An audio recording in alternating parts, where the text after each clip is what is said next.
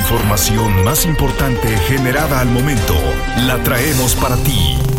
Radioincro.com Buenos días, hoy es 17 de marzo de 2023, día viernes, día de San Patricio. Comenzamos con la información. Siempre estarás informado con radioincro.com. Mauricio Curi González, gobernador del estado, consideró que todos los partidos de gallos blancos serán considerados de alto riesgo. Esto lo comentó respecto a la reapertura del Estadio Corregidora el próximo 19 de marzo para el partido de gallos blancos contra Juárez. Reiteró que esta decisión de considerarlos de alto riesgo es para garantizar la seguridad de todos los asistentes. Apuntó que este domingo acudirá con su familia a dicho encuentro para demostrar lo mejor de Querétaro. Las noticias de Querétaro están en radioincro.com. Se reabre el estadio y la seguridad estará considerada con lupa. Además, la venta de cerveza será solo en la primera parte del partido. Vamos a escuchar a mi compañero Alexis Morales quien nos amplía esta información. El subsecretario de la Secretaría de Gobierno, Martín Arango, dio a conocer que solamente se contempla la venta de cerveza durante el primer tiempo del partido de Gallos Blancos versus Juárez.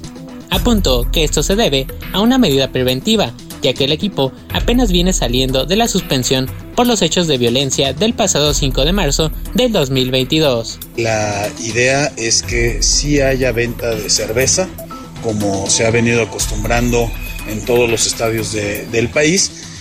Sin embargo, bueno, pues considerando que es el primer partido eh, después de un largo tiempo de haber estado cerrado el estadio, se va a autorizar la venta de bebidas alcohólicas durante el primer tiempo y hasta el medio tiempo. De tal suerte que al arranque del segundo tiempo, pues eh, cesará la venta de alcohol. Todo esto como parte de la reapertura del Estadio Corregidora el próximo domingo 19 de marzo. Radioincro.com, el medio en que puedes confiar. En Querétaro no se contempla el programa Hoy no circula.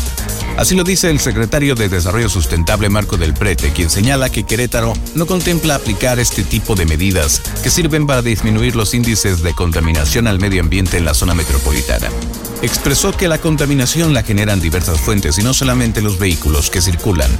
Esto lo comentó luego de que habría circulado información de que no se descartaba aplicar esta medida en Querétaro radioincro.com. Una vez más, el estado de Querétaro se sitúa como epicentro nacional de discusión sobre la evolución y consolidación del sistema de justicia penal acusatorio, mediante el Congreso Internacional Cosmos 2023, foro de opinión con especialistas de carácter local, nacional e internacional que abordarán propuestas y problemáticas de actualidad a 15 años de iniciar la reforma constitucional en México radioincro.com. Y hasta aquí te he presentado lo más importante de la información generada hasta el momento. Tengo más para ti.